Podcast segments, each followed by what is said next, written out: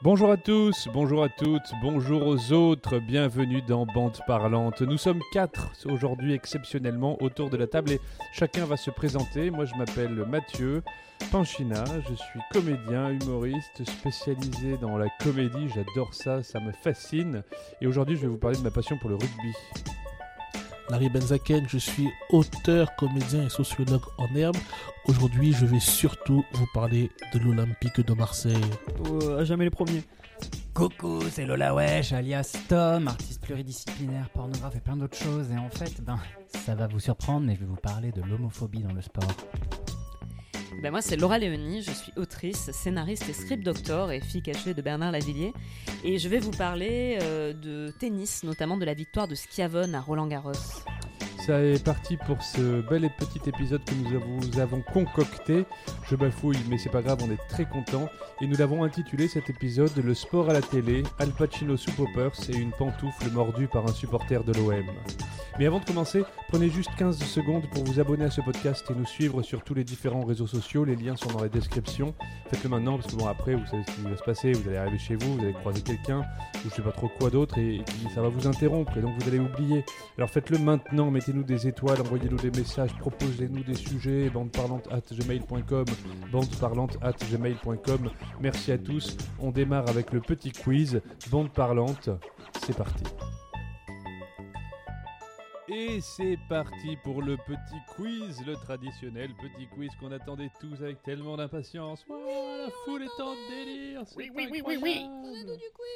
Question numéro 1. C'est Mylène vrai Farmer. ou faux? Non. Euh, ça ne concerne pas euh, Mylène Farmer, non. Euh, question numéro 1. Les fumeurs qui font du sport se décrassent les poumons. Vrai ou faux? C'est pas une, ça, c'est pas un peu une idée reçue pour se déculpabiliser de fumer, ça? C'est Non, pas le lobby en fait, du tabac? Ils tous vénèrent comme des porcs. Du coup, ils ont l'impression de décrasser quelque chose, mais en fait, ils décrassent rien. Il souffre juste parce qu'il respire mal. On va dire, moi, je dirais que c'est faux. Moi aussi, je dirais que c'est faux, c'est une fausse idée. Se décrasse les poumons. Qu'est-ce que tu entends par là? Hmm, Bah, C'est une expression qu'on emploie souvent. Et on entend par là que ça nettoie, quoi. Non, ça nettoie pas, mais euh, tu- t'as t'as ta respiration qui fait. Voilà. ça. Pardon Très bonne, euh, auditeurs. très bonne imitation En audio. tout cas, ils améliorent leur capacité pulmonaire.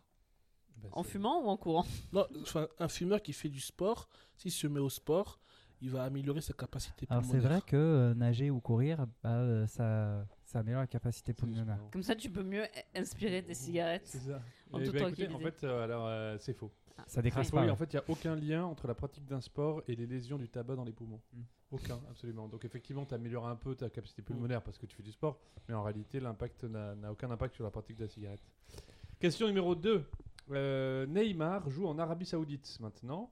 Il a obtenu tout un tas d'avantages euh, qu'on aimerait tous, genre 200 millions par an, une baraque de 25 chambres, des primes en veux-tu en voilà, un avion privé. Mais il a aussi reçu, re- euh, reçu un autre avantage qui paraît un peu anodin pour nous, mais en fait qui ne l'est pas du tout. Lequel?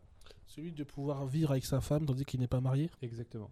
Waouh, là, là, putain, là, mais alors là, donc, waouh. Parce qu'il est en Arabie Saoudite et que c'est interdit là-bas de vivre avec. euh, Ouais, mais c'est Neymar, donc euh, voilà. c'est Dieu Comme c'est. Neymar et qu'il est quand même. Voilà. Et c'est là où tu te rends compte de l'importance euh, de euh, la loi religieuse dans euh, ces pays-là, euh, finalement. Puisque tu Bah, là, je Ouais. sais pas si c'est l'importance du foot, ouais, en fait. Surtout l'importance La- du le foot, foot l'em- loi l'emporte sur la religion. Bah oui, en fait, c'est oui, ce que Oui. je voulais dire. On en fait un avantage, parce que quand même la religion. Mais euh, bon, Mais le foot Neymar a d'abord. battu Dieu, c'est ça qu'on retient. Numéro 3, question numéro 3. Le rugby à 15 a été olympique en 1900, en 1908, en 1920 et en 24. Deux raisons sont avancées pour expliquer son retrait des JO. De 1, le, le temps de récupération obligatoire, qui est trop long pour que les, les compétitions puissent se suivre sur un temps. Oui, ils ont besoin de trop court. récupérer entre deux matchs. Exactement, il faut une semaine en fait de récupération entre deux matchs et du coup en fait ça ne rentre pas dans le planning olympique. Mais il y a une deuxième euh, raison un peu plus officieuse, euh, laquelle? Ils faisaient trop la fête, ils picolaient trop et ils étaient insup. Je suis sûr que que c'est ça. Non, non, C'était trop de Il y blagues a de pas bof et trop suffisamment de bière. de bière. non, c'est pas ça du tout. Pas ça du tout. Non, non, non, non. Euh, donc il y a une deuxième. Ils sont raison. trop nombreux et ça coûte trop cher. Ils mangent trop. Ils, sont trop. ils ont trop besoin de manger. Ça coûte trop cher en, Non, en saucisse non, et en charcute. Non, non, non, non, non. C'est un truc genre drôle. Enfin, c'est marrant comme raison. Moi, ça me fait rire. Mais c'est tellement rugby. Ils violent des gens. bah, il y aurait pas du tout de mi-temps alors. avec des, des trucs tu problématiques. sous-entends que je, que je rigole de ça. Super, Non, pas du tout. Non, parce qu'on parlait de. Bon, écoutez. Alors poser des questions. c'est- C'est c'est un rap- c'est pas un rapport avec la bouffe, l'alcool, ces trucs-là, apparemment. Non. C'est un rapport avec la fête, parce que c'est parce que c'est des bons fêtards. Mm, pas- C'est- non, non, non. C'est Ça- homosexuel? C'est un rapport avec le, avec le sport et la pratique du sport, le terrain? Euh, bah, un peu, ouais. Est-ce que c'est parce que, vu qu'ils étaient trop nombreux, ils défonçaient, enfin, ils nuisaient trop à l'état de la ouais. pelouse? Non, non, c'est pas par rapport à une action, c'est par rapport à un fait spécifique Qui est lié au sport ou qui est un truc qui est en dehors du sport? Qui est euh, qui s'est passé pendant un match. Il se frappe? Euh, exactement. En fait, il y a eu une bagarre générale, euh, genre à minute 1 du premier match. Alors, Avec les, avec les, mecs- supporters les et tout euh, non, euh, Ah, sur le terrain, sur le enfer. terrain. Les mecs se les sont mis à se mettre des patates de forain. Bah, c'est le rugby euh, aussi. hein. En, match. euh, en 24, je crois, ou en 20 ou en 24, il y a eu une bagarre générale euh, lors du premier match, euh, genre minute 1, quoi. Et C'est le coup C'était c'était d'envoi. un Le France-Allemagne. ballon est réceptionné par, euh, par le- l'équipe adverse. L'équipe arrive, et là ils se mettent marave sur marave. Et là ça part en bagarre générale. c'est le rugby. Et euh, non, parce que le rugby, il n'y a pas que ça. Enfin, il y a moins. Bah il y a non, en fait, c'est ça qui est bizarre, c'est que globalement, moi, pour regarder le rugby depuis quelques temps, ils se mettent pas tant sur la gueule sur le terrain. Ils s'éclatent dans leur sport, qui est un sport qui est violent. Mais Oui, en fait, ils ils se frappent moins- pas, pas une ils bagarre, sont Mais quoi. il se moins frappe petites plus, frappes, il se quoi. frappe plus du tout pour, Oui, euh, parce qu'en fait il y a des caméras partout et qu'ils savent qu'ils vont prendre euh, une peine euh, ça. relativement sévère, euh, Et extrêmement puis t'as vu leurs bras, il faut pas se taper quand t'as des bras comme ça, hein, parce que Bah, c'est létal. Il y en a hein, encore, un il y en a encore. Il y en a, il y a euh, Vahamaina lors de la Coupe du Monde il y a 2019 qui a pris un carton rouge en quart de finale contre le Pays de Galles.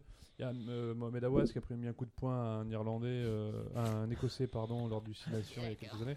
Mais c'est très rare et c'est vraiment des, des, des petits épiphénomènes quoi. Contrairement au hockey, où euh, c'est vraiment euh, cult- culturel. sport, Quoi, ouais. culturel.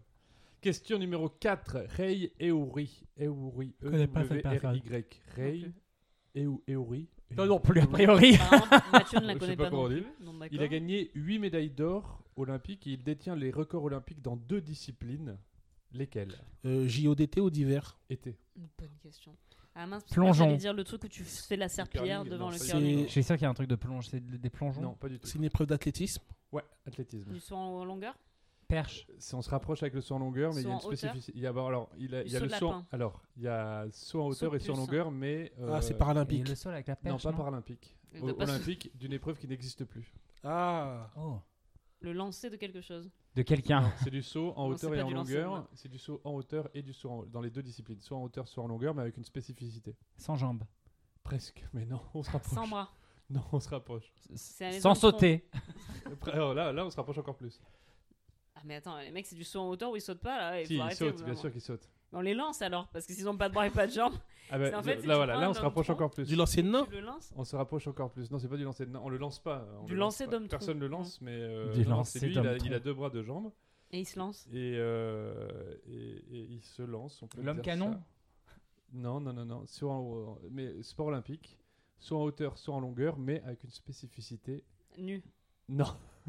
bah quoi, c'est possible. Oh là là, Larry- euh, Larry, chez les je Grecs, on était tous nus. Il, il- il a un indice, euh, Larry, ici. C'était quoi Larry Larry, il a dit paralympique. Non, il n'a pas dit là, mais paralympique. il- je connais son parcours euh, de travail. C'est du MMA Non, pas du tout. Du MMA nu. où les gens sautent. Ça doit être visuellement fascinant. J'ai très envie de voir ça. Voilà. Alors, Non mais c'est très bizarre en fait. ouais, c'est c'est- mecs qui sautent en longue. Alors parce que j'ai rien compris déjà. Moi, Il je- saute en longueur de haut. C'est- il il comme le hors-jeu. il Alors a les records en fait. olympiques il- dans deux disciplines. Ouais, Longueur et Il a hauteur. 8 médailles d'or dans ces disciplines-là. D'accord Rei Ewe, c'est une discipline qui n'est plus olympique, mais qui était olympique à l'époque. Est-ce qu'elle a arrêté d'être olympique parce qu'elle est problématique? Non, non, non, c'est euh, qu'ils ont transformé les épreuves. Je pense pour des, des histoires de spectaculaires, c'est du saut en hauteur et du saut en longueur, mais avec une spécificité. Laquelle? Il se jette d'un hélicoptère. Non. Bon, moi, je En fait, c'est très hein. proche de l'é- l'épreuve de base, mais C'est question vestimentaire? Non. C'est il Il a y a un handicap. il y a un tremplin? Non, Il a un handicap quelconque? En quelque sorte. C'est lié aux chaussures? Non, Au pénis? Il est aveugle?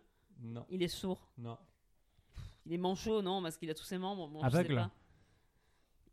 De- dos Non, c'est- pas paralympique, on a dit. Non, c'est pas paralympique. C'est dans le noir. C'est pas de dos, c'est pas de. Et du coup, personne dans peut savoir. euh, Les yeux bandés, non, bah non. Non, c'est. euh, Repenser, projeter euh, le saut en hauteur, le saut en longueur. Comment ça se. se- Avec une perche. Enfin, non, dans son hauteur, il n'y a pas de perche. Bah, je sais qu'avant, en tout cas, le saut Il y avait une perche. en, en- en hauteur, on ne sautait pas de dos. Ah oui, on faisait le, c'est le fameux Fosbury Oui. euh, qui a inventé le saut de dos. Mais ça n'a rien à voir avec ça. D'accord.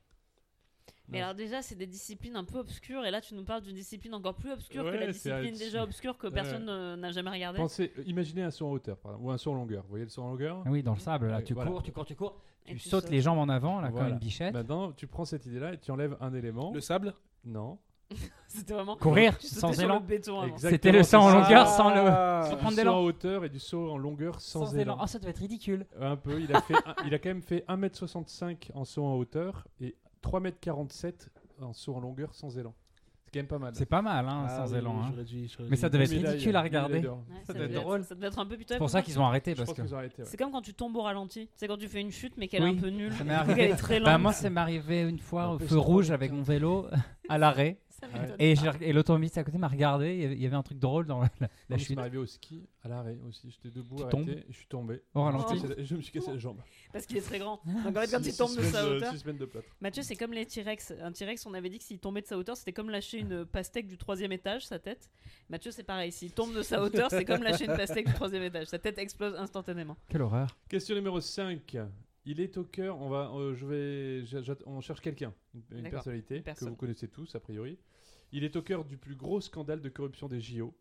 Il a gagné des épreuves créées pour lui et des courses qu'il n'a pas finies. Qui est-ce? Je dois pas avoir le nom, moi. mais- C'est- C'est un athlète français? Il est russe? Parce que ça, Non c'est plus. peut-être l'URSS. C'est pas un athlète? euh, non? Pas français. Ah, pas français. c'est pas Amé- français, pas américain? russe, Non plus. Est européen. Est-ce qu'il est d'un pays- est-ce qu'il est question. d'un pays européen Puis ça, ça va prendre des plombes. Euh, c'est un pays européen. Oui, oui, oui. C'est le Ah, Danemark attends, ah, attends, tu peux refaire l'intitulé s'il te plaît? Alors, il est au cœur du plus grand scandale de corruption des JO. Il a gagné des épreuves créées pour lui et des courses qu'il n'a pas finies. Qui est-ce? C'est dans la Grèce antique? Exactement. Oh là là. Euh, Néron. c'est- Néron. Néron. C'est Néron. Ah, oui, bien enfoiré de Néron, sûr. mais bien sûr. Néron-. Qui était petit et rouquin et qui avait de l'as, mais qui arrêtait pas de dire à tout le monde qu'il Il était a un grand gagné sportif. 1800 épreuves, je crois, un truc comme ça. Il a Ouais. gagné, ils ont fait rajouter, il a acheté des épreuves, il, est- il a fait une course de char, il est tombé, il a gagné quand même. Il est si nul. Il a gagné un concours de pantomime et un concours de chant parce qu'il les a fait rajouter. euh, Ouais, il ouais. chante très mal. C'est très drôle. N'hésitez pas à aller lire des trucs sur Néron parce qu'il était vraiment assez pitoyable. Et il y a toujours cette Ah, image de Néron qui a fait brûler Rome. Il n'a rien fait brûler du tout. Par contre, il était vraiment très gênant. C'était une personne qui avait du talent pour pas grand chose et qui forçait les gens à le regarder parce qu'il était, parce qu'il était empereur. Et du coup, c'était un peu la gênance. Christian Clavier Mais en roue. Pourquoi je me sens Question numéro 6. Il existe une compétition de hockey sous glace. Vrai ou faux? Non, c'est pas vrai. Ça doit être vrai. Ça doit être vrai. Je vois les mecs qui tapent. Et Mais non, c'est faux. C'est avec des mammouths. C'est faux. C'est faux. Euh, C'est faux? Euh, Non, ça Mais doit c'est- être vrai. ça Ah, doit c'est vrai. Ou alors, vrai. ou alors il y a une glace, genre un miroir ou une vitre. Au-dessus. Tu sais- sont à poil Pardon. Non, ils sont pas poils, ils sont habillés avec un maillot. quoi. Non, c'est vrai, ça doit être vrai. Non, c'est faux. Eh ben, c'est vrai. Bon, bah alors c'est qu'il y a une vitre Non, non, c'est euh, c'est vraiment sous la glace dans des lacs gelés dans les, dans, dans les il pays du meurt, Nord. mais comment ils Non, mais c'était il y a des malade. Et il y a des trous, il y a un palais qui du coup flotte sous la glace, enfin flotte pas vraiment, et les mecs plongent, ils ont 30 secondes pour aller euh, là, et puis ils ressortent dans, dans les trous. Il y a, des Il y a vraiment plein d'endroits au monde où les gens s'emmerdent de façon critique quand même. Parce que quand on arrive à inventer le hockey sous glace, c'est qu'il faut lire en fait. Ils Là, veulent mourir surtout. Il y, a aussi, euh, dans le même genre, il y a le hockey sous l'eau déjà, qui existait euh, avec le palais qui est au fond de l'eau et qu'on essaie d'emmener, du coup tu remontes. Là, là, c'est- Il y, a- il y a un endroit de, de détresse humaine dans l'invention de ces sports qui est, qui est d'une violence Ah non, mais En faisant les recherches pour. euh, voilà, j'ai trouvé de ces trucs. Par exemple, j'ai trouvé le championnat du monde de lancer d'avions en papier. On dirait- ça, on Ce genre de dirait choses. vraiment des, Ça, on dirait vraiment des gens qui sont chez leurs grands-parents. Tu sais, quand tu vas chez tes grands-parents chez lesquels il n'y a pas de jouets et que du coup tu joues avec les pinces à linge parce qu'il faut Si bien. Marine était avec nous, elle nous parlerait de son Ah. enfance dans cette ferme abandonnée. Pensons à Marine qui était dans son enfance très olienne où elle était où elle marchait pieds nus sur les épis de maïs. Marine, on pense à toi. En 2016, la France, et c'est la dernière question, en 2016, non la France a été championne du monde de quoi? En quoi? En redire 2016. Hand? On est Non. champion du monde de façon très régulière. en- C'est une épreuve olympique Non. D'accord. Pas du tout. Ok. C'est un jeu? C'est. euh, c'est- Genre, c'est la plus pas- grande- C'est pas un sport féminin C'est un. Non, c'est mixte. C'était pas une équipe féminine C'est le manger, gros mangeur de hot La plus grande pizza. ça. Non. Ouais, c'est avec Larry, on se regarde avec des pieds. ouais. La plus grande- euh, le plus gros aligot, La- plus grosse marmite euh, c'est- la plus grande, sportif, la plus c'est- grande chenille humaine. Le Euh, plus grand sandwich. Ça Je se crois qu'il y avait un Non, truc ça comme se ça. mange pas. Ça se non. mange pas. Il n'y a beurre. besoin d'aucun accessoire. Aucun Ouais. accessoire. Donc, La plus euh, grande partouze. Non, Non, on est français, on a la Non, réputation. non, ça reste. euh, Enfin, on va- j'allais dire, ça reste sportif. ça, une- C'est sportif une partouze. Euh, attends, C'est vrai, c'est vrai, c'est vrai. Ah, mon gars, c'est Bah alors. sportif. hein. les deux Champion vieux- les du deux monde de pétanque. Show. Non. Euh, Enfin, c'est- non, c'est- peut-être. Après, euh, peut-être qu'on a été aussi champion du monde dans ces sports-là. hein, J'ai j'ai pas Non, toutes mais en les informations. 2016. Mais en Est-ce que 2016. C'est mais vraiment un peut-être- sport? Ou c'est un truc ridicule que les mecs ils ont fini par appeler ça un sport Alors, c'est euh, plutôt, un- on va dire, un jeu. On le connaît, nous, sous forme de jeu. Le bingo Je pense qu'on y a tous joué. Non, Le c'est pas Uno. le bingo. Non, c'est pas le Uno. Mais c'est un truc genre le Uno, c'est le Il n'y a yam pas d'accessoire. C'est pas un jeu à boire Non, c'est pas un jeu. Le à Le boire. Shifumi. C'est pas le Shifumi. Mais il y Ça, a des c'est- compétitions officielles de Shifumi Ouais. aussi. Putain, la Avec des tristesse. règles officielles et tout. hein. Et le puits n'existe pas. Ah bah oui, mais ça, Dans les c'est- règles officielles. Bien sûr, bien Merci. sûr. Euh, Allez, allez, donc il n'y allez. a pas de carte, il n'y a pas de dé, c'est un truc. C'est un Colamaillard Ah, on se rapproche. Voilà, là, on C'est est- la Ah, marelle Un, deux, trois soleils Voilà, on se rapproche, mais c'est pas ça. On se rapproche. La marelle? Plus simple encore. Euh, Le loup? De chat, chat?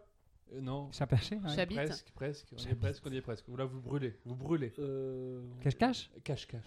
Mais oui, bah si, j'ai un flash. Je me souviens Mais qu'il non. y avait Bien sûr, la presse cache-cache. en avait parlé de ça. En 2016, on avait, c'était en Italie, dans un petit village. hein, évidemment, on n'a pas fait ça à Rome. Et on a battu l'Italie en finale, en finale de cache-cache. et c'était Grâce à notre champion Xavier Dupont de Ligonnès. Merci Xavier. Qui est toujours en cours de jeu. Xavier, c'est bon, on a gagné. On est champion, ma gueule. Tu peux revenir. Non, mais il est très joueur, il a toujours été très joueur.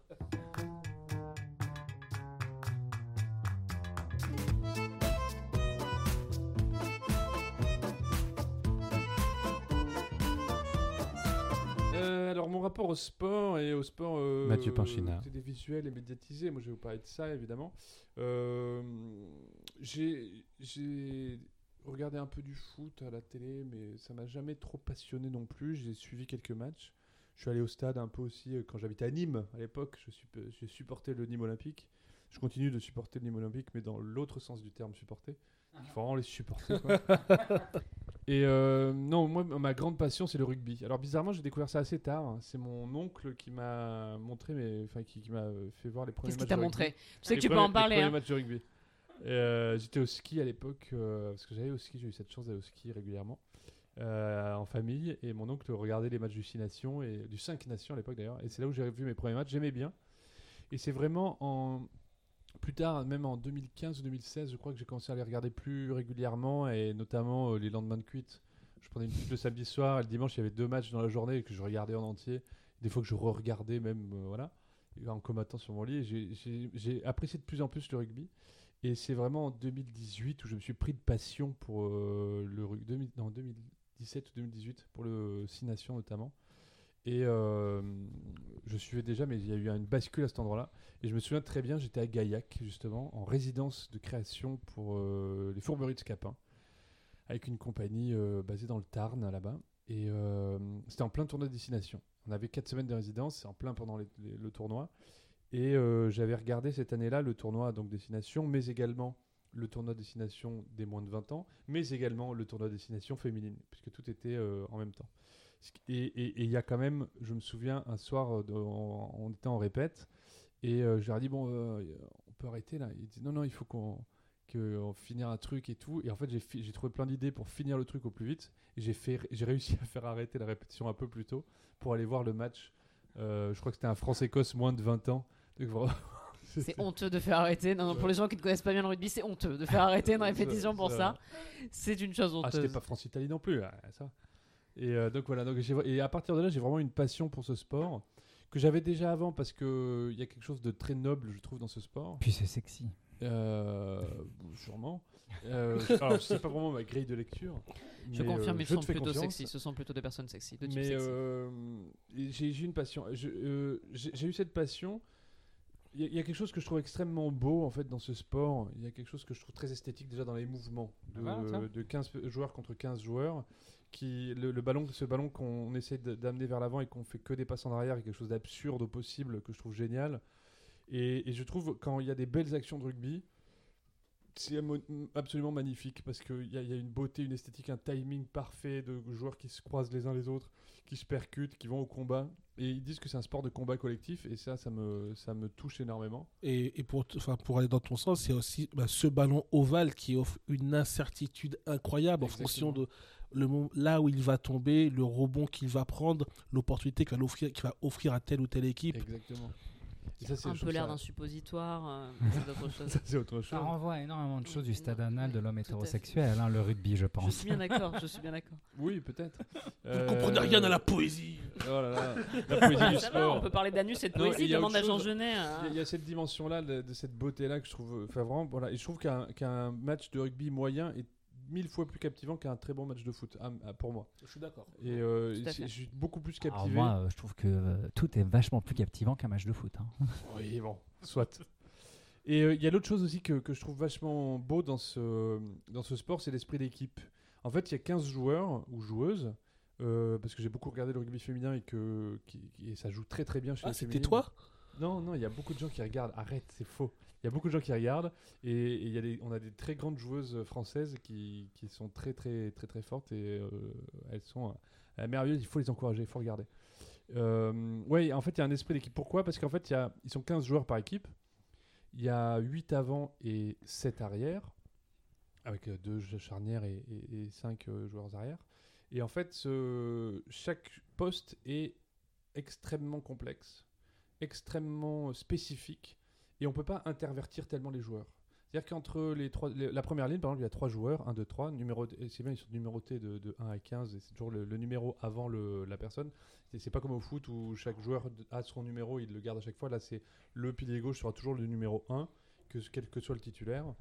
Euh, le pilier droit sera le numéro 3, quel que soit le titulaire.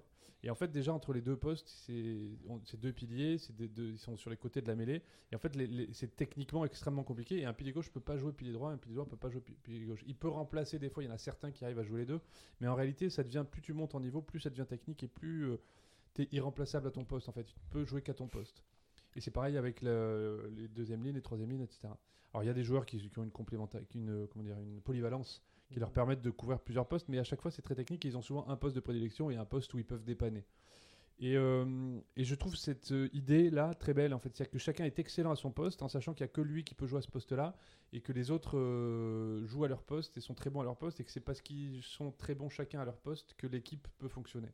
Il y a cette idée en fait que l'équipe ne fonctionne que quand chacun est excellent dans un domaine très précis qui est euh, pas le domaine du voisin. Vous voyez ce que je veux dire? Il y a- Oui, bien sûr. Et je, je trouve que cette idée-là, où chacun a une place définie, et, euh, et, et je, je trouve que c'est voilà, c'est je sais pas, c'est une métaphore qui me parle beaucoup. Et en plus de ça, ce que je disais, donc il y a les avants et les arrières. Les avants qui sont, alors on va faire, on va rentrer dans la caricature, mais les avants sont plutôt des mecs costauds qui vont plaquer, qui vont aller en percussion, prendre le ballon, avancer ballon en main et aller percuter dans le joueur adverse. Et les arrières, c'est plutôt des joueurs plus fins qui vont courir plus vite et se faufiler entre les lignes. Et en fait, le contrat un peu tacite, il y avait un très beau texte que j'avais lu il y a longtemps, que j'ai essayé de retrouver, je ne l'ai pas retrouvé, qui s'appelait Les bœufs et les gazelles. Et c'est un peu ça, les bœufs, c'est les avants et les gazelles, c'est les arrières. Et, euh, Les actifs et les passifs, quoi. si on veut. J'attends le dises. Pile, ou face, Roméo et Juliette. Et, euh.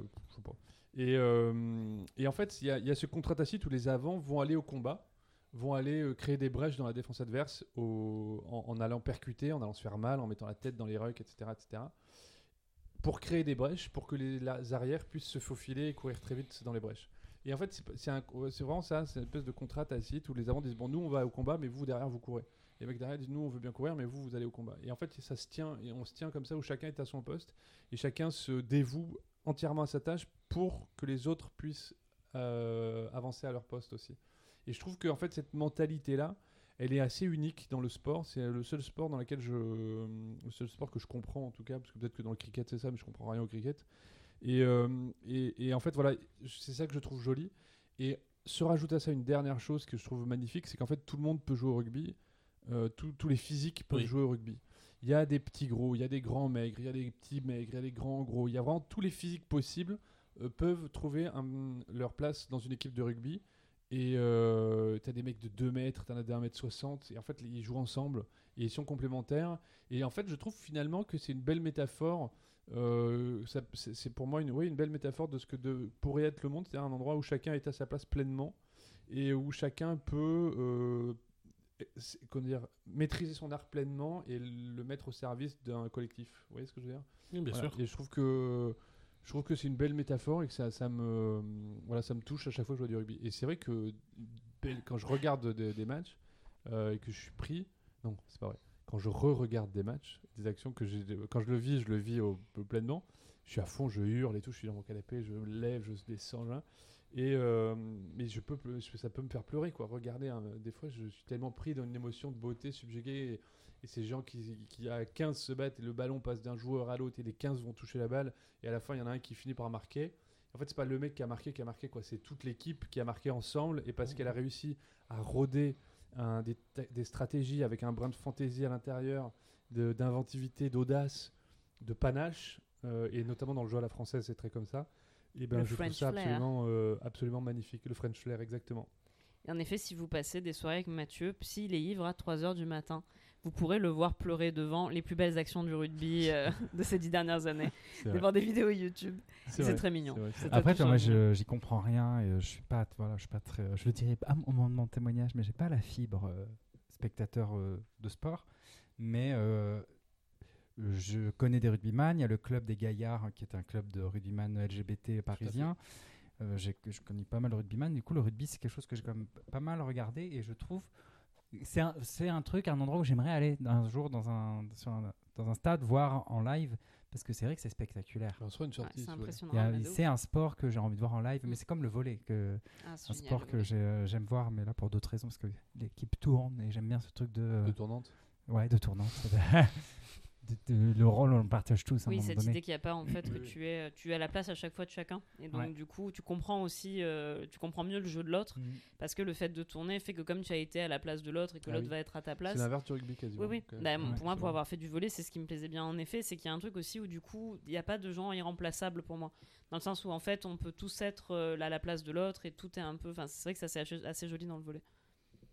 Ma recommandation culturelle euh, n'a rien à voir avec le rugby parce que. euh, Parce que je vous emmerde Allez, bonne soirée Non, parce que c'est une série qui m'a beaucoup fait marrer et qui m'a beaucoup touché aussi également. S'appelle Ted Lasso. C'est une série qui est disponible sur euh, Apple TV, je crois. Moi, je Oui. l'avais euh, piraté.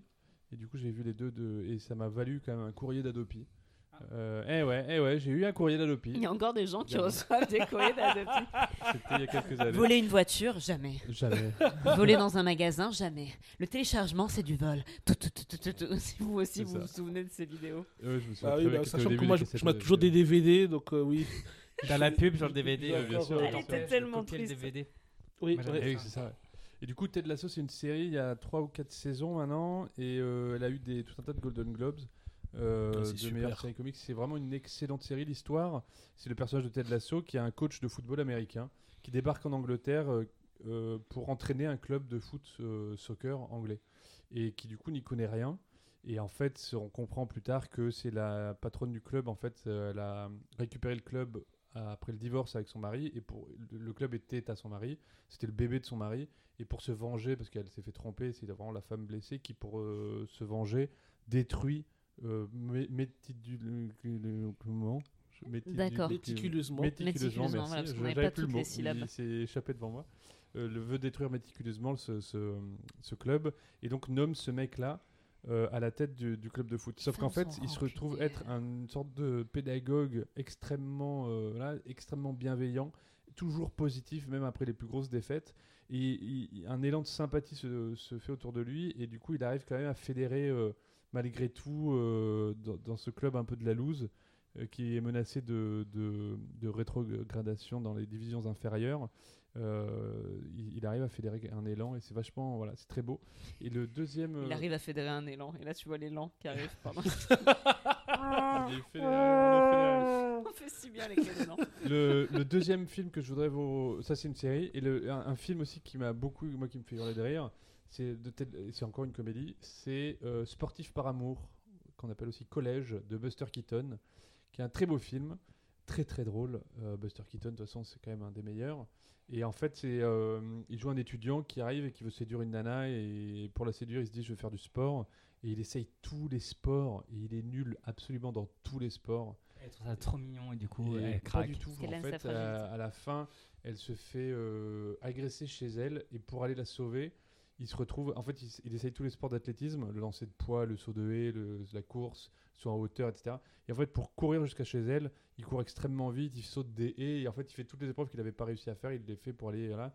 Et il finit avec une perche, à choper une perche, je sais plus comment, et à sauter, à passer par la fenêtre et à tabasser le méchant qui est en train de- d'essayer de, de, violenter elle est amoureuse. Ouais. Et là, elle tombe amoureuse. Eh ben oui, évidemment, parce que c'est une comédie euh, sentimentale de Buster Keaton.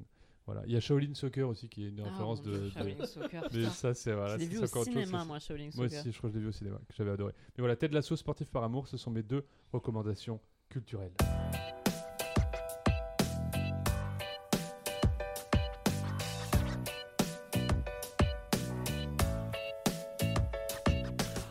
Alors, euh, moi, Larry donc, d'abord, je vais parler de mon rapport au sport en tant que, que spectateur.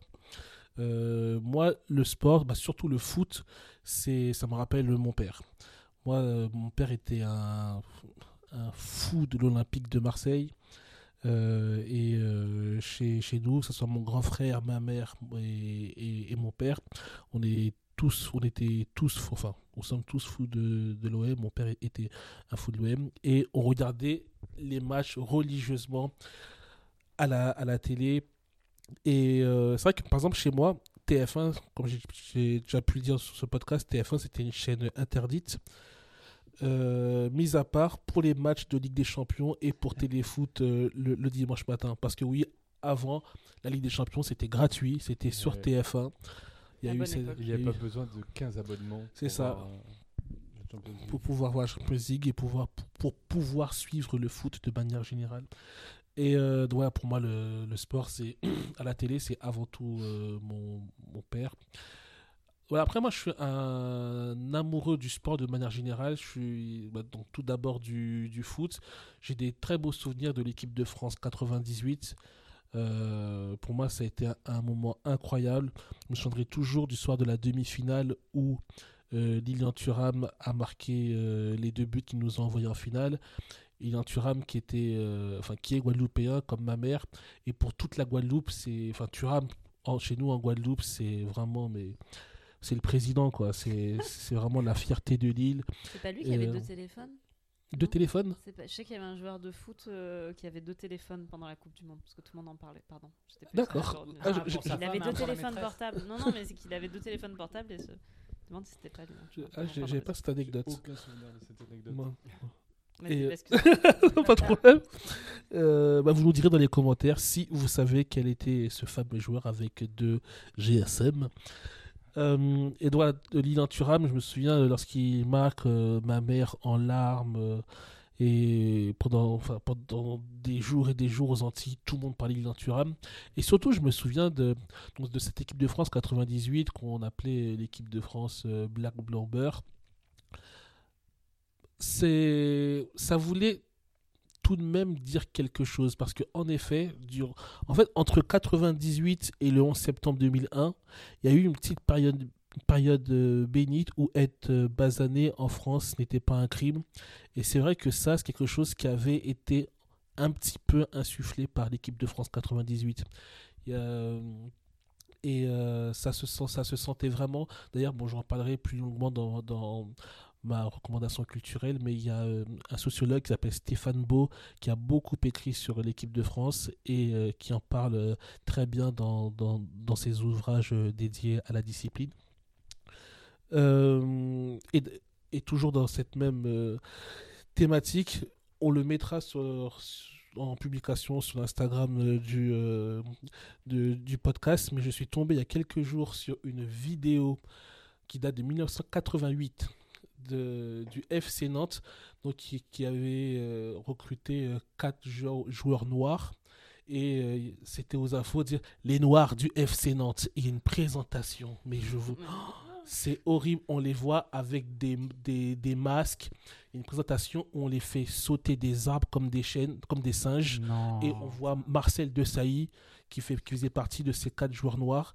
Et la manière dont on parle de l'entraîneur qui dit Ouais, ces joueurs noirs, ça va, ils en ont un petit peu dans la tête. Mais c'est horrible. C'est vraiment une vidéo horrible. On la partagera euh, sur. euh, Je sais sur- pas. sur- sur- Ah, Bah, mais, faut- faut montrer. mais ouais, mais ça, ça, ça, ça, ça a fait partie de, ben, de, la, de la construction des, des, des Noirs en France, de l'avancée des Noirs en France. Et en fait, le sport a été un vecteur de, j'aime pas le terme intégration, en tout cas d'acceptation des Noirs en France et euh, qui est pas négligeable. Euh, les, les, les Antilles on, a apporté énormément de, de médailles durant les JO à la France, des athlètes comme euh, Marie-Josée Pérec, qui était vraiment une athlète incroyable, double médaillée aux Jeux, aux, Jeux Olympiques sur euh, 200 et 400, des Christine Aron, Stéphane Diagana, et aujourd'hui encore Teddy Riner. Voilà, C'est vrai que les, les Antilles ont apporté énormément de, de médailles à la France et ça, ça a vraiment été un, un facteur euh, d'acceptation pour la communauté noire en France. Ap- Après, moi, j'ai des souvenirs quand même euh, gamin. Toi, tu parles de Marie-Josée Pérec. Moi, j'ai quand même des souvenirs. Ah, Effectivement, c'est ce que j'appelle la, génération ou l'époque Benetton. Euh, on est vraiment là, cette génération-là de euh, la France, entre guillemets, universaliste, euh, Black Blamber, tout ça. Et c'est vrai dans le sport, mais c'était vrai vraiment partout, dans les séries télé, dans euh, la pub, euh, aussi, tout ça, oui, c'était cette période-là. euh, Mais je me souviens très bien d'un truc, moi, qui m'a- qui m'avait choqué quand j'étais gosse, beaucoup lié au sport. C'était un peu genre, ah oui, mais euh, bah, les Noirs, ils sont bons en sport, ils courent vite, ah bah c'est noir, ils courent vite.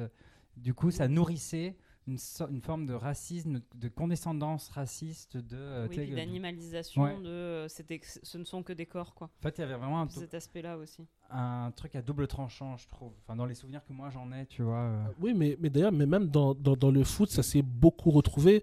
Par exemple, euh, je me souviens d'un éducateur enfin, dans son de formation qui a expliqué euh, il y a vraiment l'idée on va aller chercher des bons gros costauds en Afrique, ils vont jouer défenseurs parce qu'ils ne peuvent pas être techniques, euh, ils ne peuvent pas jouer avec la tête, du coup, ils jouent uniquement avec euh, la, euh, la puissance physique. Pendant très longtemps, on a retrouvé ça dans les centres de formation euh, en France avec les joueurs noirs où tu étais noir, ben, tu étais défenseur. Ça a changé justement aussi avec cette équipe de France 98 avec bah, Thierry Henry qui est vraiment mon joueur préféré de Mm. toute l'histoire. Mais je suis fou amoureux de Thierry Henry. Même Thierry, si, si tu nous écoutes, on même s'il y a Zizou, mais, mais, bon, bon, Zizou, voilà, c'est, c'est. Oui, mais Zizou, c'est normal. C'est voilà, toute la France, on aime Zizou, c'est normal. Mais moi, vraiment, Thierry Henry, c'est un joueur qui, qui m'a bouleversé, que, que j'aime énormément. Euh, donc voilà, ça c'était euh, mon aspect en tant que, que spectateur. Aujourd'hui encore, moi, je reste un fanat de, de sport. Je regarde euh, bah, tous les matchs de l'Olympique de Marseille. Maintenant, j'ai la chance de pouvoir les regarder avec ma fille. Euh, on a nos, nos petits rituels. Lorsqu'un match commence, je mets mon maillot de l'OM, je lui mets son maillot de l'OM et on regarde. euh, on On regarde regarde le PSG jouer. Et on dit Paris, Paris, on t'encule. Voilà. on, on regarde euh, le, le- le Vraiment match. euh, marseillaise. perdre. tout- Ouais, malheureusement. Ah, bah, généralement, quand tu, ouais, quand tu supportes l'OM, on c'est ce que tu voit, fais. Tu on voit regardes l'OM souvent perdre. l'OM perdre. Mais ma fille, vrai, elle est plus euh, accro au sport de combat. C'est vrai que bon, Rappelons-nous qu'elle proposait, je sais pas si vous avez écouté cet épisode, où la fille de Larry proposait de tuer des animaux si jamais il faisait peur à ses camarades. mais oui, mais Ah oui, Mais, c'est vrai. Mais Mais- c'est bien, moi je pense qu'il faut des gamines Mais en fait, badass parce qu'elle m'avait vu le matin même tuer un moustique. Du coup, elle- un ra- il y avait un ragondin. Un de ses camarades avait peur. Il lui a dit bah, Si tu veux, je le tue. Tellement Mais-. Et Donc ça, elle aime les sports de combat. Oui, ma, ma fille est, est folle de MMA. Elle est, euh, D'ailleurs, euh, je lui ai acheté des gants de boxe. Elle passe son temps à boxer dans les meubles de la maison. Elle est Elle tellement est- chouette cette. Petit Ah, mais frère, petite sœur, bientôt bien. arrivé sur cette planète. Bon courage. Ouais, ouais, ouais, ma fille est, est fan de sport de combat. Et je pense que ça me permet de faire la jonction. Parce que moi-même, j'ai pratiqué enfin, longuement, enfin, très activement durant un temps court les sports de combat. Parce que je m'étais lancé dans un projet qui s'appelle qui s'appelle 10 000 heures Road to Fight. L'idée, c'est parce que j'avais lu une, analyse euh, d'un psychologue qui disait qu'en 10 000 heures, on pouvait maîtriser totalement n'importe quel art ou discipline. Et ça m'avait intrigué, j'avais envie de, de voir si cette théorie euh, se vérifiait. Donc je m'étais lancé dans l'idée de faire 10 000 heures de quelque chose. J'avais hésité entre la peinture, l'équitation et le MMA. Euh, après, je me suis dit, bon, la peinture, c'est trop abstrait pour voir si je maîtrise vraiment la discipline. L'équitation, ça dépend aussi euh, du cheval. Je me suis dit, bon, au moins le MMA, euh, ça sera vraiment mes capacités uniques. Et donc, je m'étais lancé. Donc, l'idée, c'était de rester pendant 5 ans et demi à pratiquer 35 heures par semaine euh, la discipline. Et au bout de, de deux ans, j'ai eu une très grosse blessure parce que, bah, avant de me lancer dans, cette, euh, dans cette folle aventure, je ne faisais pas du tout de sport. Et du jour au lendemain, j'ai commencé à pousser mon corps à m'entraîner 7 heures par jour du lundi au vendredi. Et naturellement, ben, mon corps n'a pas tenu. Je me suis très gravement blessé au dos. Je me suis fait opérer. Mais euh, c'était intéressant pour moi parce que déjà, j'ai vu que je pouvais euh, me m'inf- m'infliger une discipline et la suivre. Et c'est vrai que moi, je fonctionne énormément comme ça, dans l'idée, euh, c'est moi, c'est mon cerveau qui, qui va dicter mes actes. On en parlait un peu sur, euh, sur euh, l'épisode sur, sur les addictions. Moi, c'est important de me dire, voilà, même si je suis un gros consommateur, enfin, à l'époque, j'étais un gros consommateur de cannabis, si je me dis, t'arrêtes le cannabis, rien ne doit me forcer euh, à aller à l'encontre de ce que mon cerveau a décidé. Et lorsque je me suis dit, à partir de demain, tu vas t'entraîner 7 heures par jour, ben, qu'il neige, qu'il vente, que je sois fatigué ou non, je me levais tous les matins à 5h30, premier entraînement 7h et je m'entraînais jusqu'à 21h euh, Et pourquoi t'as arrêté? Parce que je me suis blessé. Donc c'est ton corps qui t'a dit stop. Oui, mais, oui, mais c'est pas. une- euh, c'est C'est pas- une décision. Non, mais Mais c'est je pas- comprends ce qu'il dit, c'est-à-dire que c'est pas lui qui a eu la flemme un jour. Oui, voilà. C'est qu'à un moment, il s'est arrêté à une blessure physique, Oui, mais oui. ça n'a Oui, pas été coup, une question de faiblesse. marrant parce que c'est du coup le, le corps qui a dit en fait. euh, Oui, oui, voilà, oui. Là, j'étais dans, dans l'incapacité physique de poursuivre, mais c'était pas l'idée de me dire, Pff, en fait, euh, j'ai la flemme. je non, vais bien la volonté. d'acier, mais Ouais. voilà. En fait, c'est ça que je voulais souligner. Oui, non, non, bien sûr, t'as raison. Mon, mon, mon corps m'a dicté une limite en disant Hey Coco, euh, toi, ta, ta vie, c'est de lire des bouquins et dans ton canapé, de fumer des pètes. Là, du jour au lendemain, tu. tu... Depuis le jour au lendemain, on frappe des gars. euh, c'est super bizarre, on fait des pompes. Et, et- et après ta blessure, t'as as arrêté complètement ou t'as. Ben, oui, parce que j'ai une très grosse opération. Ensuite, euh, plus d'un an et demi de rééducation. Euh, et donc, voilà, j'étais, je pouvais pas. re- Enfin, Ouais. là, pour moi, c'est impossible de reprendre. euh, au niveau où tu. au- m'entraîner 7 heures par jour aujourd'hui physiquement. Et euh, tu peux je- pas t'entraîner moins, reprendre, mais euh, plus Si, légèrement. mais pour le loisir, enfin du coup l'idée même de, de- ouais, du projet, je peux plus le, le, ma- le- le maintenir. Ouais, ok. Mais après je continue à faire du jiu-jitsu brésilien, je continue à aller à la boxe, mais uniquement pour le plaisir aujourd'hui. Et moi j'ai une question. Du coup, tu parlais de ta fille. Ta fille, tu l'as mis à un sport? Est-ce que comment tu euh, est-ce que tu parce que par exemple tu dis qu'elle aime bien les sports de combat. Est-ce que tu envisages de peut-être du coup l'inscrire à un sport de combat ou que ça fasse partie de sa vie la pratique sportive? Euh, pour moi qu'elle fasse du sport c'est une obligation. Après pas après euh, moi je sais qu'il y a des sports comme le triathlon. Je me verrais bien inscrire au triathlon parce qu'elle aime beaucoup la natation, elle aime bien courir et c'est un sport que je trouve assez intéressant. Les sports de combat, si elle veut en faire, elle en fera, mais moi, en tout cas, je ne me projette pas en disant je veux qu'elle fasse tel, tel, tel sport. Moi, la seule projection, la seule obligation qu'elle avait, c'est de faire du violon. Et, euh, Et maintenant elle frappe les gens avec son ukulélé. violon. donc- non, mais maintenant, elle fait du violon, elle y va. Elle s'entraîne tous les matins. Tous les matins, on va aller à l'école, je lui fais faire 15 minutes de violon, elle va au conservatoire. Mais c'était vraiment la seule obligation que j'avais. Le sport, elle fera vraiment ce qu'elle veut. Tant qu'elle fait pas du foot féminin, ça me va. Oh, mais la violence euh, Mais quelle horreur Oh putain, Et mon euh, en termes de recommandations culturelles. Ah oui, bon là, genre, j'ai vraiment Le- hésité parce Le que. deuxième sexe de Simone de Beauvoir, je te le conseille vivement. Euh, alors, j'en ai plusieurs. Tout d'abord, euh, donc je parlais de l'équipe de France 98 et il y a ce fameux reportage Les yeux dans les bleus. Ah oui. que quoi, je vous invite à regarder parce que ça, même pour les plus jeunes qui n'ont pas connu cette époque, ça replonge dans quelque chose, dans, dans, bah, ça replonge dans une époque. Donc, euh, je pense qu'il est sur C'est assez YouTube. fédératrice en fait. Alors, il est, je crois qu'il est sur YouTube, mais il y a un truc, c'est que moi j'avais essayé de le revoir. Il y a, euh, et en le revoyant, en fait, je me suis rendu compte que c'était pas ça. Et je crois qu'il y a les yeux dans les bleus 2 et 3. Il y a des espèces de fausses D'accord. suites Ah, avec quel des trucs, mais en fait, c'est dure deux, enfin, c'est beaucoup moins intéressant parce que c'est vraiment Ah, des images. d'accord. euh, tu sens que c'est un peu les rushs qu'ils ont jamais récupérés. Et vraiment, tu te Ou des oui, trucs bon. de fans, Ah, non Parce qu'il y a Ouais, sur de YouTube trucs des de fans fans qui font des faux, machin, des ouais. faux docu. euh. Donc il y a, voilà, mais je pense qu'il est disponible, mais il faut pas se tromper. Et c'est vrai que c'est un très très beau documentaire. Oh, il était beau. ouais. Où on voit euh, Barthez, je crois, je sais plus qui, en train de fumer, non? Mais oui, mais, ah, mais à cette époque, il y a des joueurs qui fumaient des clopes dans, dans les vestiaires, qui buvaient Dans- des dans les- bières. dans leur chambre d'hôtel et tout. Mais ouais, Même à la télé, euh, enfin, Ouais. on voyait facilement les gens. non, mais c'est hein. c'est vraiment une, une autre époque. notre époque, ouais, notre génération. Euh, je vous invite également à donc, lire les écrits de Stéphane Beau. Beau, c'est B-E-A-U-D. Il a fait énormément euh, donc, euh, d'essais sociologiques sur euh, le sport et notamment sur l'équipe de France. Entre autres, un livre qui s'appelle Affreux, riche et méchant. Euh, Stéphane Beau, c'est un sociologue bah, que j'ai appris à connaître là dernièrement en reprenant mes études de sociologie et qui fait un travail vraiment passionnant. Et quelques deux recommandations cinématographiques. La première, c'est Le plus beau des combats avec Denzel Washington. où il joue le rôle euh, d'un coach en université, un film que j'aime beaucoup. Et le, la Groupe du Monde.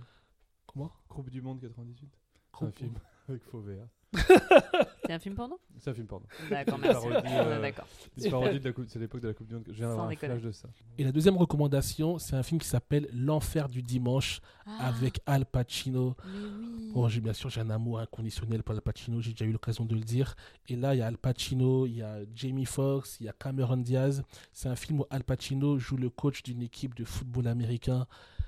Voilà, c'est c'est le c'est Al Pacino qui est bah, au sommet de son art, comme dans La Société du Diable, comme dans, comme dans Le Parrain. C'est l'Al Pacino qu'on qu'on aime et qu'on regrette. T'as vu Cruising? Al Pacino qui prend du poppers? Non, mais je crois, que- je crois qu'il y a un film dans lequel il y a Al Pacino, Al Pacino qui joue un flic qui, qui, en Ah oui, s'infiltre dans oui, le milieu de drague euh, oui, gay parce oui. qu'il y a un tueur en Un série. tueur, ouais, ouais.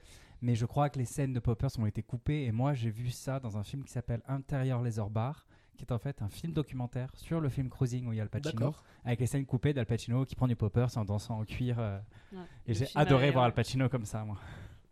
Je Ah comprends. j'ai- j'ai j'ai pas eu cette euh, chance.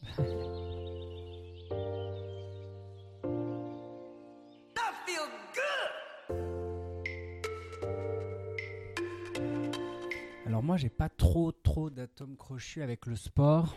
Euh, déjà de- Tom et qui est Lola Wesh. Moi, il s'est passé des choses avec le sport quand j'étais gamin où euh, le- les endroits de harcèlement scolaire étaient beaucoup, beaucoup dans les vestiaires et, euh, et, euh, et au sein du sport. Et du coup, j'ai cette représentation, euh, j'en suis un peu sorti, mais de euh, le sport civiliste, c'est masculin, c'est le truc de bonhomme. Et du coup, j'ai toujours eu un peu un rejet et une distance avec euh, tous les sports. Mais il y a un endroit où euh, le côté, euh, comme par exemple la Coupe du Monde 98, euh, je sais que je n'aime pas le foot, ça peut vite m'emmerder, les supporters de foot me stressent. Mais période de Coupe du Monde, bah, on est tous un peu logés à la même enseigne, on devient tous supporters et c'est génial. Et je, garde, je sais que je garde un très bon souvenir de la Coupe du Monde 98. J'ai adoré Zizou. Je trouve que les. Je trouve que les matchs de rugby c'est hyper spectaculaire à regarder. J'adore regarder des matchs de volleyball, mais je suis pas féru de sport. Je me renseigne pas plus que ça. Je suis pas euh, et puis en vieillissant, je me suis rendu compte bah, que euh, en fait, je suis sportif. Pendant un bon moment, je pratiquais un peu de danse et d'expression euh, corporelle. Je nage beaucoup et je fais beaucoup de vélo. Et, et je vois dans la natation, dans le vélo, inconsciemment, sans savoir. En fait, sans trop m'intéresser au sport, je me suis rendu compte que j'avais un esprit sportif de toujours aller un peu plus loin de ce que je sais faire, euh, pousser mes limites. euh, euh, dans, le vélo, par exemple, à Paris, avec les montées, les descentes, ben, il y a ce truc un petit peu de s'auto-challenger, etc. Et ce que ça libère dans le corps, machin, voilà. Donc je me suis rendu compte que le sport, on l'a tous un petit peu quelque part et que c'est juste une question ben, d'éducation aussi. Et moi, ben, là où on me l'a pas éduqué, c'est que j'étais à un endroit d'insécurité qui est en fait ben, l'homophobie sociale. Et moi, c'est un peu de ça dont je voudrais parler. Et en l'occurrence, ben, sur par exemple un premier truc que j'avais remarqué qui était assez amusant, et c'est Laura qui me l'a rappelé, euh, sur la dernière Coupe du Monde de foot, euh, il y avait eu plusieurs polémiques. Euh, bah déjà, les footballeurs, on, les on leur avait invité à porter un brassard LGBT aux couleurs arc-en-ciel pour dénoncer l'homophobie dans le milieu du sport et, et pour ben, euh, dénoncer aussi l'homophobie dans certains pays, etc. Puis c'était au Qatar, donc euh, il y avait un- toute une polémique. Et de cette polémique, moi j'ai un petit peu en- eu envie de rebondir avec mon, ma page Lola Wesh et avec humour, parce qu'il y avait cette photo emblématique du capitaine de l'équipe de France, j'ai oublié son nom, et de euh, Mbappé, qui se, qui se- on dirait, une photo, on dirait la, la pochette d'un film romantique. Je crois que c'était Giroud et Mbappé. Ouais, c'est Giroud Mbappé. ouais. Et euh, ils, sont, ils, se, ils sont pris dans les bras, euh, mais vraiment Ah oui, il y l'image. avait un truc très amoureux, très sensuel. Et avec un homo-érotique crypto-gay, mais level maximum, maximal, au moment où il y avait ce truc de footballeur qui ne voulait pas mettre ce brassard. Et, et donc, moi, en rigolant, j'avais fait des petites vidéos où justement, je, titillais un peu leur. euh, mais avec énormément d'humour, quoi, le, le, le côté crypto-gay de, de cette image. Et ben, j'ai bataillé avec Instagram. Parce qu'à chaque fois, cette publication a été signalée, supprimée, censurée. Euh, été shadowban pour discours incitant à la haine parce que ben, je disais que euh, les hétéros avaient quand même vachement plus de portée homosexuelle que les homos. Enfin voilà, je, mais avec humour. Et je faisais exprès parce que peu de temps avant la Coupe du Monde, en fait, la question du harcèlement homophobe dans le sport, on en parle depuis pas très longtemps. Et on a commencé à en parler justement avant la Coupe du Monde de, de foot. Et, euh, et je voulais parler de ça parce qu'il y a un, un ancien footballeur euh, qui a sorti un livre. Alors, euh, donc, euh, c'est le livre, c'est Adieu ma honte de Wissem Belgassem. Alors, très beau garçon au demeurant. Mais surtout, alors, moi, j'ai pas lu le bouquin. Et parce que quelque part, je pense qu'il va raconter des choses que je sais déjà. Mais j'ai beaucoup aimé ses interventions parce qu'en plus, c'est très très con, mais quand il arrive et qu'il parle dans les interviews euh, en termes de code euh, télévisuel et de ce qu'on va attendre du sport à la télé, etc., on a un footballeur qui vient nous parler de sa passion du foot, mais qui en fait finalement a fait un choix de briser euh, un tabou sur quelque chose. Et c'est quelqu'un qui n'ira pas jouer en club parce qu'il a clairement parlé de, de ces problématiques-là. Et c'est important parce que, ben, en fait, depuis qu'il y a eu ce témoignage-là et ce livre, on en a de plus en plus parlé. Et en fait, dans le sport, il y a eu énormément de coming out, de plus en plus. Euh, et ce que je trouve assez positif. Et puis, ben, ce qui m'a surpris, c'est qu'il y a majoritairement euh, du soutien, de l'entraide de la part des autres joueurs. Il y a eu aussi euh, l'inverse, euh, des joueurs a, qui ont disparu, entre guillemets, genre bah, on a arrêté de les faire jouer, etc. Mais qu'importe euh, le sport, hein, euh, il y a eu la natation, il y a eu, voilà, il y a eu plusieurs sports où ben, euh, il y a eu de plus en plus de coming out. Et ce que j'ai apprécié, c'est que ben, y a vraiment eu ce soutien de la part d'autres euh, d'autres joueurs et des joueurs pas forcément euh, concernés. euh, qui, euh, qui prenaient. Mais comme- euh, comment il s'appelle? Il, y a- il y a un footballeur, Griezmann, qui a même carrément pris, eu des prises de position, des prises de parole sur la question. C'est vachement important parce qu'il y a un vrai truc, tu le dis, en effet, ça charrie toute une image aussi de virilité un peu archaïque. Hmm. Et en fait, le fait de prendre position, c'est pour ça que c'est un peu, entre guillemets, moi je trouve criminel que le milieu du sport euh, ne, soit pas plus, euh, enfin, ne soit pas plus concret et plus, et plus avancé sur ces questions-là, parce qu'en fait, ça serait une influence énorme sur les jeunes hommes qui regardent ces sports et qui, et qui prennent ces, ces gens-là comme des modèles de virilité et d'image masculine. Et en fait, que ces gens-là tiennent des propos positifs euh, sur l'homosexualité et prennent position pour défendre les, les joueurs qui font leur coming Mhm. out, je pense que ça aurait un impact énorme sur toute une génération de jeunes hommes qui pourraient, qui pourraient vraiment profiter de ça. Et je pense que ça serait un truc qui serait profitable à la société et que justement il y ait moins de tabous autour de Mais ça. il y a quelque une- il y a- il y, a un mouvement qui se met en place parce que là, par exemple, un truc qui me fait à chaque fois jubiler, euh, ce sont, alors j'arrive jamais à comprendre si ce sont les clubs ou si ce sont les supporters qui ont des sanctions, mais euh, quand il y a des chants homophobes dans les stades, et je suis ravi de voir qu'enfin euh, il n'y a plus euh, d'impunité sur euh, ces choses-là, tu vois. ça, de banalisation aussi. C'est en fait donc au niveau de la ligue que c'est décidé, il me semble. C'est des directives de la ligue. C'est euh, du coup les clubs qui sont responsables des, des groupes de supporters. Donc si les supporters entonnent un chant homophobe, Homophobe. les, les- je crois que c'est les clubs qui sont euh, mis à l'amende. Et les clubs, eux, vont aussi, du coup, euh, plus ou moins euh, priver et se répercuter leurs sanctions sur les clubs de supporters. En disant, bah, en fait, vous, vous êtes. Enfin, si je. il me semble que Oui, ça- je crois que c'est ça, oui. Mais en revanche, moi, mais moi je, je ne pense pas du tout que euh, le fait que des joueurs prennent position fasse évoluer les mentalités chez les personnes qui regardent. Par exemple, je veux dire, ça fait 10 ans qu'il y a des brassards euh, non au racisme.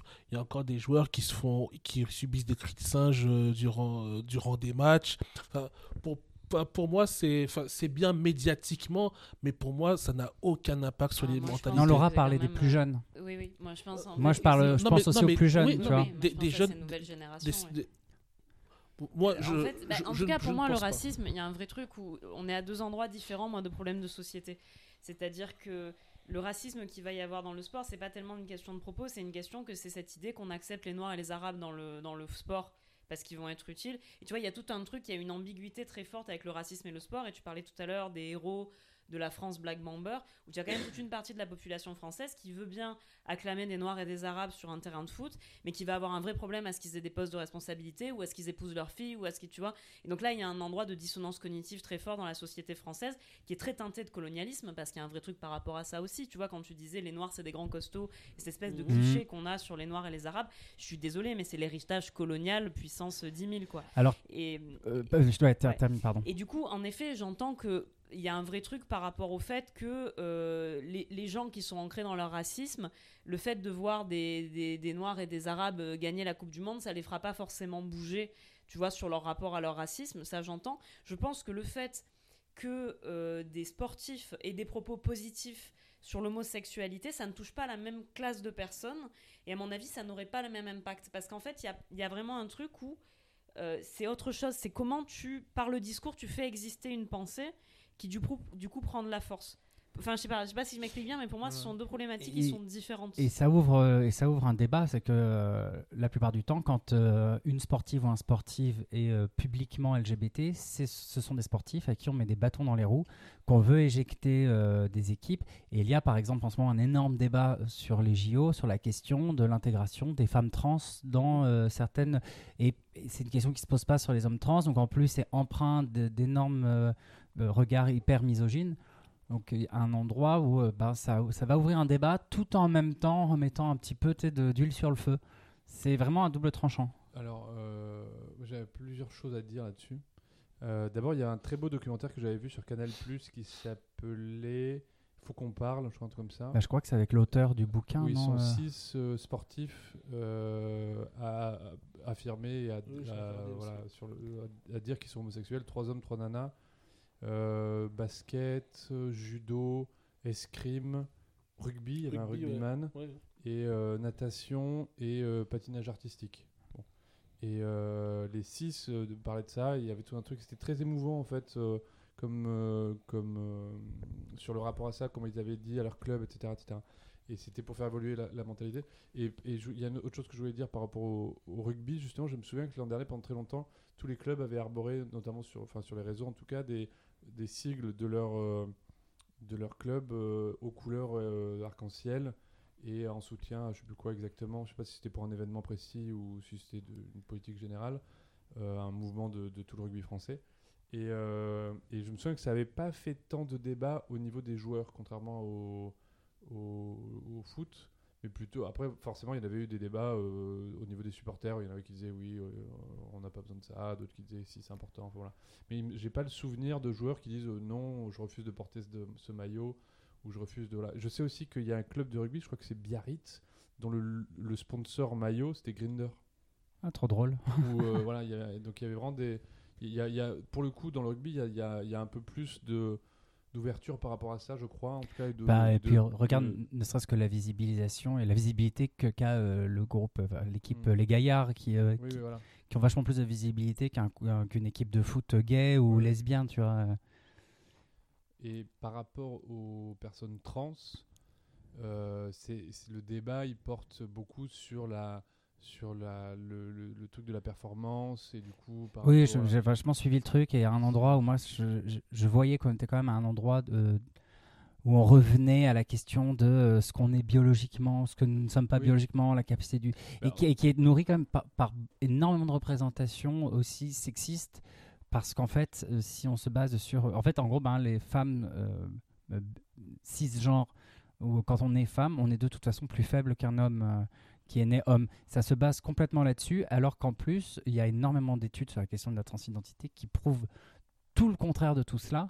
C'est juste que dans le sport, ils n'ont pas envie d'aller chercher plus loin et qu'on reste quand même sur quelque chose d'hyper excluant sans aller se renseigner. Euh, Le problème, en plus de la transidentité, c'est que ce serait du cas par cas. Oui. Et donc, on ne peut pas décider de quelque chose euh, qui pourrait se, dans lequel on pourrait trouver une réponse sur le, sur le cas par cas. en Quoi. plus de ça, ce qui est terrible, c'est que voilà, c'est soit tu fais du cas par cas, soit tu fais euh, sur des. des, des, euh, il y avait eu tout un débat sur ça, sur comment on fait. Du coup, il disait il faut un niveau. Enfin, il y a tout un délire comme ça où il fallait euh, un niveau d'œstrogène ou de je sais plus quoi exactement euh, pour participer. Là. Mais que, du coup, ça excluait d'autres personnes qui n'étaient pas des personnes trans, mais qui avaient juste des niveaux de, Oui, euh, d'hormones différents. Enfin, voilà, c'était. euh, Et, euh, après, moi, je, je voulais continuer du coup mon témoignage sur un autre truc, c'est que bon, bah voilà, moi j'ai vraiment eu euh, depuis tout petit jusqu'à maintenant un regard comme ça où pour moi le milieu du sport, quel que soit le sport, est un endroit quand même, euh, j'allais dire dangereux, c'est un peu exagéré, mais euh, qui n'est pas safe pour moi et euh, où je ne me sentais pas concerné par la pratique du sport. Et en fait, je me suis rendu compte ben, que si, euh, je pratique le sport, je suis euh, concerné par la pratique du sport, mais ça se fait un petit peu naturellement, voilà, comme la natation et le vélo. Et en fait, je me suis souvenu en en repensant un peu à ce à cet épisode. Donc initialement, c'est le sport à la télé, mais moi je me souviens, c'est en 2014, je crois, je me rappelle plus, ou 2013 ou 2012, je sais plus. je découvre un métier qui est un sport, qui s'appelle le mermeding. Et en fait, le mermeding, c'est la pratique. Donc, c'est mélan- ça mélange art, performance artistique et sport. Donc, c'est la pratique de, de la sirène. Et euh, on a des sirènes à Paris, à l'école de Paris. Et euh, en fait, je m'étais intéressé à ça et euh, j'avais réussi à faire un petit stage vite fait de mermaiding où ils te prêtent des queues, machin et tout. Et j'ai abandonné parce Ah, que c'est une discipline sportive de dingue où tu, tu dois déjà. euh, euh, Il y a de la danse en fait dedans, donc vraiment avoir conscience de comment ton corps fonctionne, tes articulations, etc. Pour vraiment dans la nage donner l'impression que tu es complètement. euh, Ouais, fluide. tu, tu dois avoir une gestuelle euh, très précise, euh, très détaillée sous l'eau, sauf qu'en fait tu vois rien, tu respires pas, donc tu dois vraiment être en surconscience de ton corps. Euh, Il y a l'apnée et, euh, ben, et puis l'enduran- l'endurance avec l'apnée. Donc c'est vraiment un sport euh, ultra physique, machin. Donc euh, j'avais dû faire euh, deux cours et j'ai abandonné très rapidement. Et en fait, voilà, je parle de ça parce que bah, je suis depuis très longtemps bah, plein de mermen et mermaids de, de France et de Navarre et de- des États-Unis sur Instagram. Et je suis un peu fan de certains qui sont connus hein, dans le milieu du mermaiding. Ah, et T'as il y a... des comptes à nous conseiller pour les gens qui Bah, je vais faire mieux, c'est que je vais conseiller un documentaire Netflix Ah, qui s'appelle Sirène de métier en français. Je sais plus quel nom c'est en, en anglais. Et en fait, bah, tous les mermaids et mermaids influenceurs que je follow sont dans ce truc. Et on voit vraiment la discipline sportive, le niveau que c'est. Et euh, ce qui est marrant, c'est qu'il y a des élections de Mister et euh, Miss euh, et Mermaid. euh. voilà, donc le point pour dire que ben, dans- il y a le sport dans la discipline physique, mais en fait, le sport, pour moi, c'est aussi un art.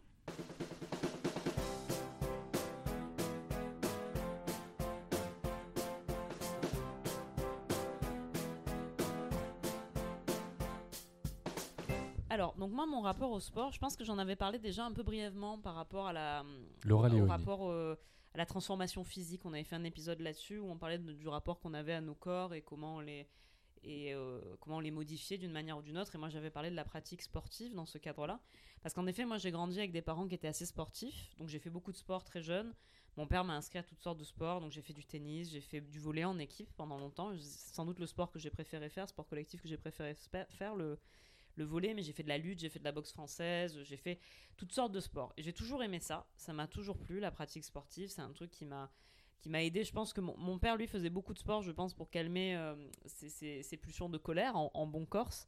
Je pense que j'ai un peu fait pareil, je pense que j'ai moi aussi fait du sport pendant toute l'adolescence, un moyen de me défouler.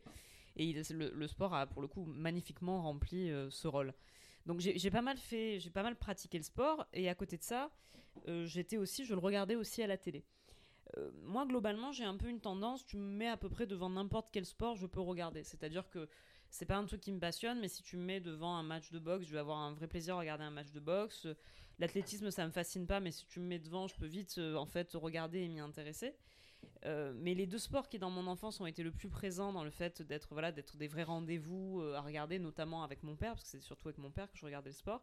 C'était le foot parce que j'ai bah, grandi à Marseille, donc on regardait l'OM.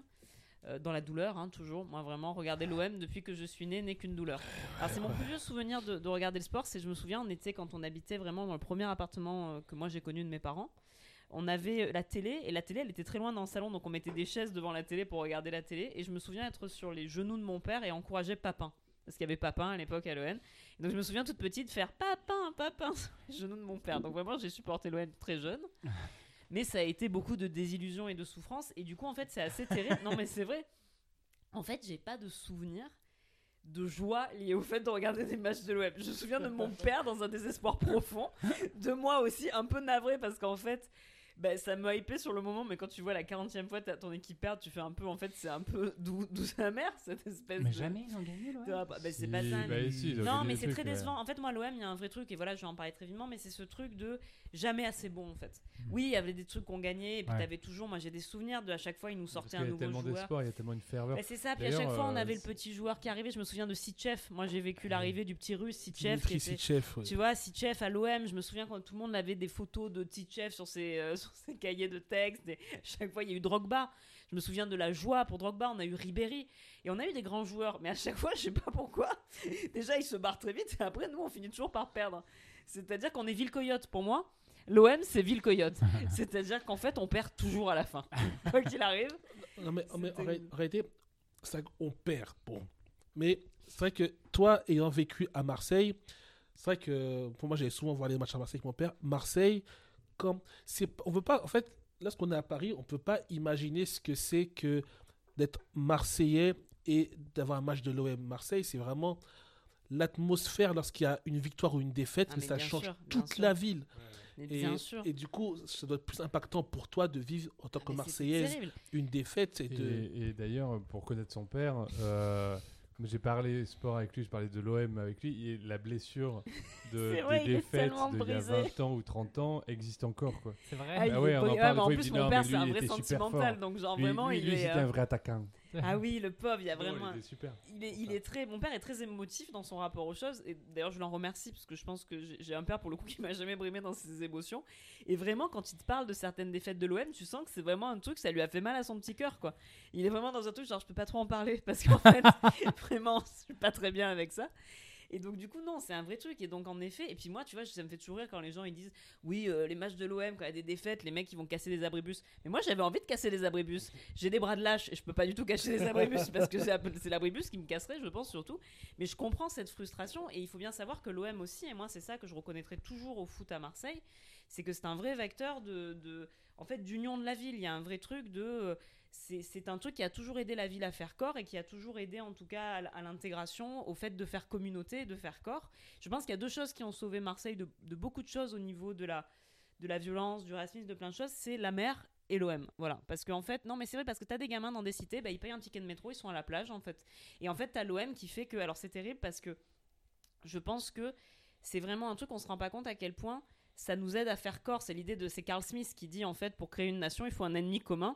Ben nous on détestait tous Paris. Et du coup il y avait plus de noirs, il y avait plus de blancs, il y avait plus d'arabes, on détestait tous Paris. Mais, mais d'ailleurs, Marseille, c'est le seul club de l'élite que, dont tous les clubs de supporters sont antiracistes. Il n'y a pas d'autres clubs en France où tous les clubs de supporters sont clairement antiracistes. Voilà, donc reconnaissons au moins ça. Donc je regardais l'OM, mais le sport que j'ai pris le plus de plaisir à regarder moi quand j'étais jeune, c'est le tennis. Parce que mon père est un, joue beaucoup le tennis, mon père il est classé au tennis, c'est un très bon joueur de tennis, euh, il est 15-3, voilà, pour ceux qui savent, c'est un bon, c'est un bon niveau. Et donc moi j'ai fait du tennis avec lui, on a faisait tous les deux du tennis et on regardait beaucoup le tennis à la télé.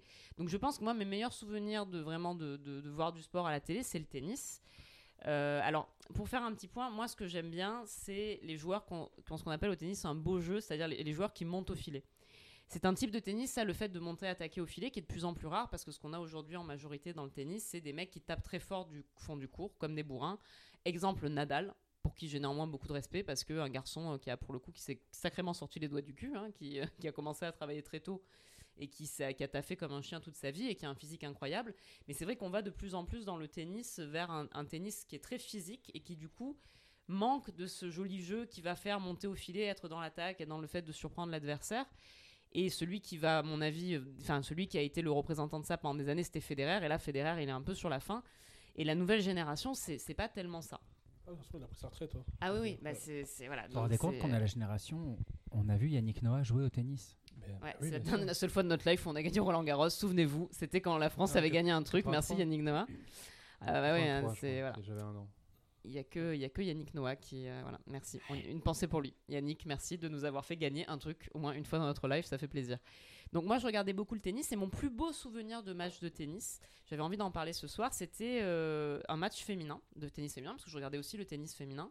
Et notamment parce que dans le tennis féminin, tu as plus facilement des joueuses qui vont monter au filet, qui vont avoir un jeu un peu plus intelligent, un peu moins bourrin que les garçons. Et notamment, une année à Roland Garros, il y a une Italienne qui débarque à Roland Garros et qui s'appelle Schiavone. Et cette nana, elle est déjà un peu âgée euh, au moment où ce, Roland Garros se passe. Elle a, elle a la trentaine, ce qui pour une nana qui fait du tennis commence à être un peu âgée. Elle est 17e mondiale, donc globalement, elle passe sous les radars, personne ne sait qu'elle existe. Et cette fille va faire cette année-là un Roland Garros incroyable. Elle va gagner, gagner, gagner jusqu'au moment où elle va arriver en finale contre une, Australienne qui s'appelait Stauser, il me semble, si je dis pas Samantha Stauser, si je dis pas de bêtises. Et en fait, au moment où Schiavone arrive euh, en finale de Roland Garros, c'est un miracle en fait. Parce que cette fille qui est 17e mondiale, italienne en plus, les joueurs de tennis italiens, hum, personne, tu vois, enfin c'est pas. Non mais l'Italie, on les, on les connaît pas spécialement pour les joueurs de tennis, hein, c'est pas le. Tu vois, je veux dire, c'est pas vraiment pour ça qu'on les connaît. Donc cette nana qui était 17e mondiale, que personne connaissait, qui est une meuf qui est italienne, arrive en finale de Roland Garros. Moi, j'ai jamais autant supporté un sportif ou une sportive que cette nana cette année-là. Je sais pas pourquoi, mais quand je l'ai vue débarquer, en plus elle avait trop une bonne dégaine avec les cheveux courts, elle avait un côté. euh, je sais pas, elle avait un côté vachement badass, elle était très souriante, très vivante, elle avait une force qui était incroyable, cette fille, sur le terrain. Et puis un jeu d'une beauté, elle montait au filet, elle attaquait, elle faisait des feintes. Enfin, j'ai un souvenir de plaisir à voir jouer cette nana que j'ai rarement retrouvé par la suite dans le fait de, voir des, sportifs à la télé. Quoi. Et elle est arrivée en finale de Roland Garros et elle a gagné Roland Garros. Et c'est la première italienne à gagner Roland Garros. Alors que c'était une nana que tout le monde pensait à fin de carrière, que personne connaissait. Et je pense qu'on parle souvent du sentiment qui est la compersion, qui est le fait de ressentir de la joie ou du plaisir pour les autres, à voir les autres ressentir du plaisir ou réussir. Je pense que c'est ma plus grande expérience de compersion pour un sportif ou une sportive. Quand elle a vraiment quand elle a brandi la, la coupe de Roland Garros, j'ai pleuré. Et c'est vraiment une des rares fois de ma vie où j'ai pleuré C'est comme devant. moi avec le rugby. Exactement comme toi avec le rugby, mais ça. parce que je- cette fille, déjà c'était une femme, et je pense qu'il y avait déjà à l'époque le fait de voir une femme réussir un exploit sportif. C'était un truc qui était fort, même si je mettais pas trop le doigt dessus à l'époque. Et puis cette fille qui était une, vraiment, c'était c'était la, c'était la marginale, c'était la fille qu'on n'attendait pas, c'était celle qui est sortie de nulle part et qui a gagné. Et cette victoire vraiment, voilà, de Schiavone à Roland Garros, ça reste un, un très beau moment de, pour moi, voilà, c'est mon moment de sport télévisuel qui m'a qui m'a marqué. Et euh, oui, Non, en fait, ça me fait penser à un truc qui a rien à voir, c'est bizarre. vous Euh, connaissez la choucroute? Non, non, c'est euh, ah, il y a le- la finale du relais 4 x 400 mètres au championnat d'Europe avec euh, Christine Aron qui fait une de ses dernières courses et Floria Gay qui finit le relais et Oh deux là autres nanas euh, je dont j'oublie le nom. Calme-toi. Larry. Ah non, mais je, Et c'est, je l'ai vu, je pleure à chaque fois que je le regarde. je pleure dès que je vois cette image. En fait, il y a, c'est il y a- il y a Non, le dernier tour alors. et c'est, c'est vraiment c'est magnifique. C'est le dernier tour, il y a 4 x 400 mètres et elle a- elle a- au dernier relais. Larry, il a les larmes aux yeux, vous Ah non, pouvez pas je- voir, mais c'est- je... Au c'est c'est dernier- trop au beau l'émotion de Larry. relais, Euh, Il y a la dernière relayeuse, enfin l'avant-dernière relayeuse qui arrive, qui donne le bâton, à, le témoin à Floria Gay. Floria Gay l'attrape et en fait elle se fait attraper un peu dans le trafic. Et du coup il y a les trois concurrentes devant. Il doit y avoir une ukrainienne, une, euh, une anglaise, je sais plus. Voilà, il y a trois concurrentes devant et qui vont très vite et qui sont parties loin devant. Et il y a Floria Gay qui est derrière à 20 mètres quoi. Et le, les commentaires, c'est euh, mon, Bernard Montiel et, Ouais. et Stéphane Diagana, je crois, qui commentent. Je suis pas sûr. Ouais, et. Montiel dit Ah bah dommage, Voilà, ce sera dommage, trop tard pour trop Flora. tard, c'est fini. Euh, là, là, quand ils sont partis devant et quand, quand ça part comme ça, là, c'est foutu. Mais c'est dommage, il y a eu du trafic et tout. Et en fait, elle fait sa course, elle fait sa course. Ils arrivent 100 mètres, 200 mètres, 300, c'est 400 mètres un tour de piste. Dans le dernier virage, il y a disent Oh, j'ai l'impression qu'elle revient un peu. Elle dit Alors peut-être? Ah, non, non, non. Et en fait, l'américaine avait temporisé. Et en fait, dans la dernière ligne droite, Floriel, je sais pas ce qui se passe. Elle, elle remonte tout et elle finit première. Et elle gagne la course. Et rien que d'en parler, j'ai des frissons. Ah non, mais Et c'est- une main de espèce de, Dieu. remontada. La main de Dieu. c'est absolument magnifique. Et du coup, c'est voilà quand tu Oui, parlais de ce sentiment de, euh, joie et de, ouais, de, de comparsion. comparsion. Et puis comme tu disais aussi de, de, de- par rapport au, à des, des femmes Des qui, émo- qui, oui, qui, oui, qui réussissent des quelque exploits et chose de, l'exploit. Voilà, moi ça c'est. euh, Non mais je te suis. Enfin moi c'est un des plus grands que tu décris là, Mathieu. C'est un des plus grands moments de sport télévisuel de toute ma vie. Franchement, je vous, je vous invite à regarder cette course, mais oh, c'est époustouflant. Mais j'en ai la chair. Là, franchement, je suis Ah, ému rien. Ah d'en parler. sur, dans- sur le carrousel, je pense qu'on fera un truc de euh, recommandations. Ah ouais, ouais, de ouais, moments. ouais. Les recommandations de chacun et ouais. peut-être Ouais. recommandations des, grands moments de sport. Et- un truc que je regarde souvent, c'est euh, sur, YouTube, il y a une vidéo qui s'appelle les 10 grands moments du sport français ou je sais pas quoi. Et donc tu as la Coupe du Monde là que c'est 3h du 98, matin et qu'il T'as pleut. le France-Nouvelle-Zélande 99 où on bat la Nouvelle-Zélande Ouais. en demi-finale en rugby, de la Coupe du Monde de rugby exceptionnelle avec Dominici qui marque un essai, Mm. Avec euh, euh, euh, Fabien Galtier qui est en numéro 9, Titou la maison numéro 10. Enfin, c'est incroyable. Ce... Enfin bref, il y a- il y a- c'est merveilleux. Non, Non, mais c'est- c'est vrai qu'il y a, il y a ce moment-là dont tu parles d'athlétisme et aussi il y avait un match. Bon, je, je- c'est vrai qu'on on va trop parler de l'OM, mais il y a un match Ah, incroyable entre Montpellier et Marseille où Montpellier mène 4-0 à la mi-temps. Et je me souviens, j'étais avec euh, mon père, ça beaucoup d'en parler.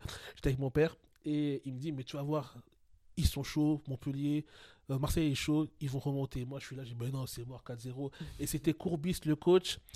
Et là, le, le- la deuxième mi-temps reprend et 4-1, 4-2. Et reste c'est chaud, 4-3, 4-4. Et vraiment, dans les dernières minutes, Marseille gagne 5-4. Et chez moi, c'était un moment d'explosion. Oh, beau. C'est vraiment un match époustouflant.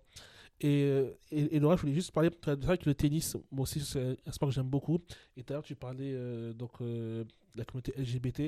C'est vrai que moi, il y a une joueuse aussi qui est très marquante, bah, c'est Amélie Mauresmo Ouais. Bah oui, qui a aussi euh, mené la France euh, à, à ses sommets en termes de, de tennis. Euh, c'est homme-femme conf- confondu, une des plus grandes gloires du, du, du tennis français. euh, une des premières, je ne veux pas dire la première parce que peut-être que je me trompe, mais en tout cas, une des pro- en tout cas, c'est sûr, c'est la première joueuse à ce niveau de Qui a popularité assumé aussi ouvertement. assumer ouais. euh, son homosexualité. Je me souviens de, de Martina Hingis, je crois que c'est Martina Hingis qui avait eu des propos homo, qu'elle affrontait en, Australie, qui disait Ouais, je, je sais même pas si j'affronte une femme ou un homme, mais des choses très.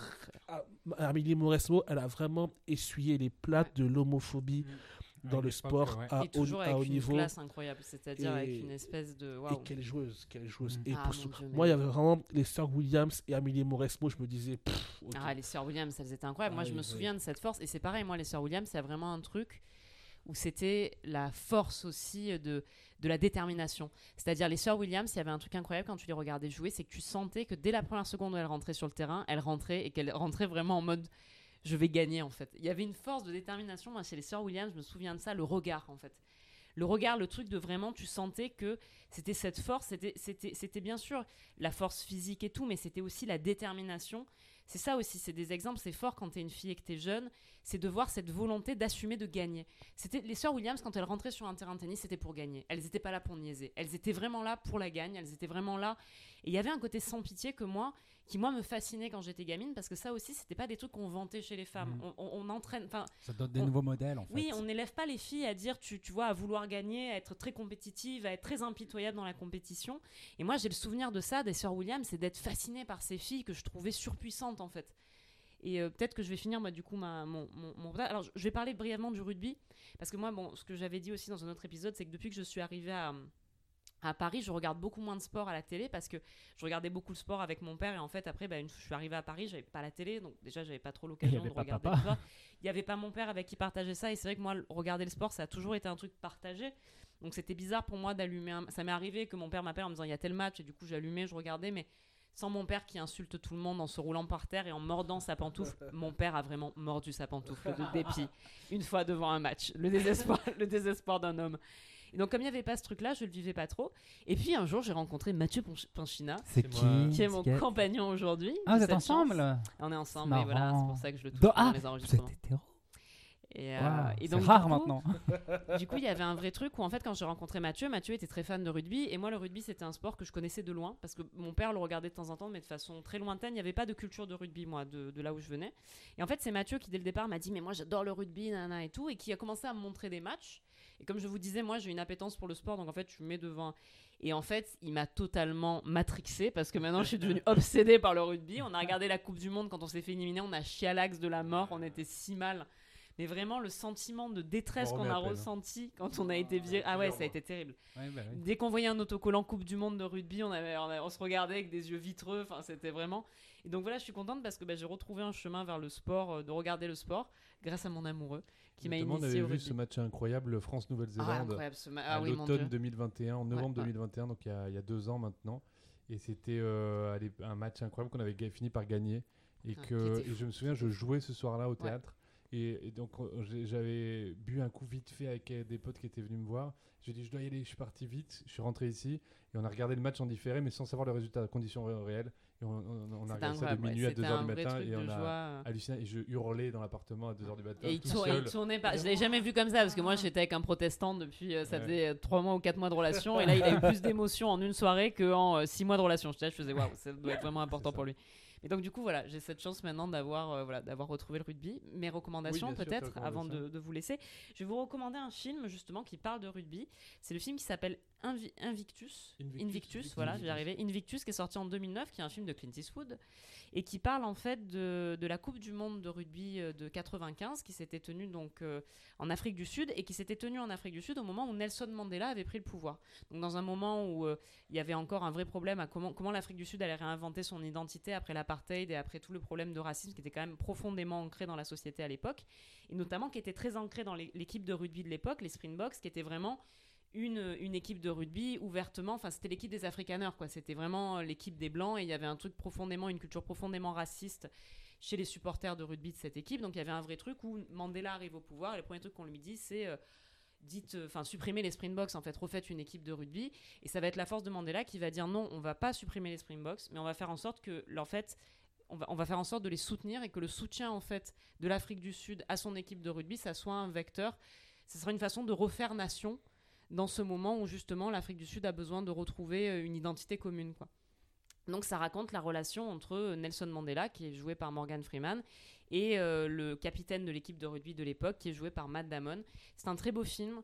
et c'est un très beau film pour moi sur ce que je disais, sur je disais comment le sport, ça peut être une façon pour un peuple, pour une ville, pour un pays, à un moment de se retrouver et de faire corps ensemble pour quelque chose. Donc c'est un très beau film, voilà, ça s'appelle Invictus. C'est sorti en 2009, c'est de Clint Eastwood, je vous conseille de le voir. Et dernière petite recommandation qui est un petit peu plus, on va dire, qui, est moins directement sport mais qui en parle, je vous conseille La main de Dieu de Sorrentino, qui est avant tout un film sur la famille et sur comment on doit devenir adulte au-delà de comment on doit s'affranchir de ses parents pour devenir adulte, qu'est-ce que c'est devenir adulte, qu'est-ce que c'est qu'est-ce que c'est créer.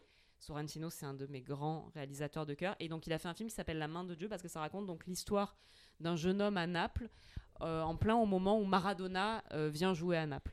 Donc, euh, en parallèle de, de la vie de ce garçon et des déboires de ce garçon, il y a en toile de fond Maradona et l'amour du peuple euh, napolitain pour Maradona. Très beau film aussi. C'était Bande Parlante, un podcast de témoignages sur un sujet d'actualité. Petit récap des objets culturels dont on vous a parlé dans cet épisode. Pour ma part, je vous ai parlé de la série Ted Lasso sur Apple TV, ainsi que du film Sportif par amour ou Collège en anglais de Buster Keaton. Alors pour ma part, je vous ai parlé du film L'Enfer du dimanche avec euh, le magnifique Al Pacino.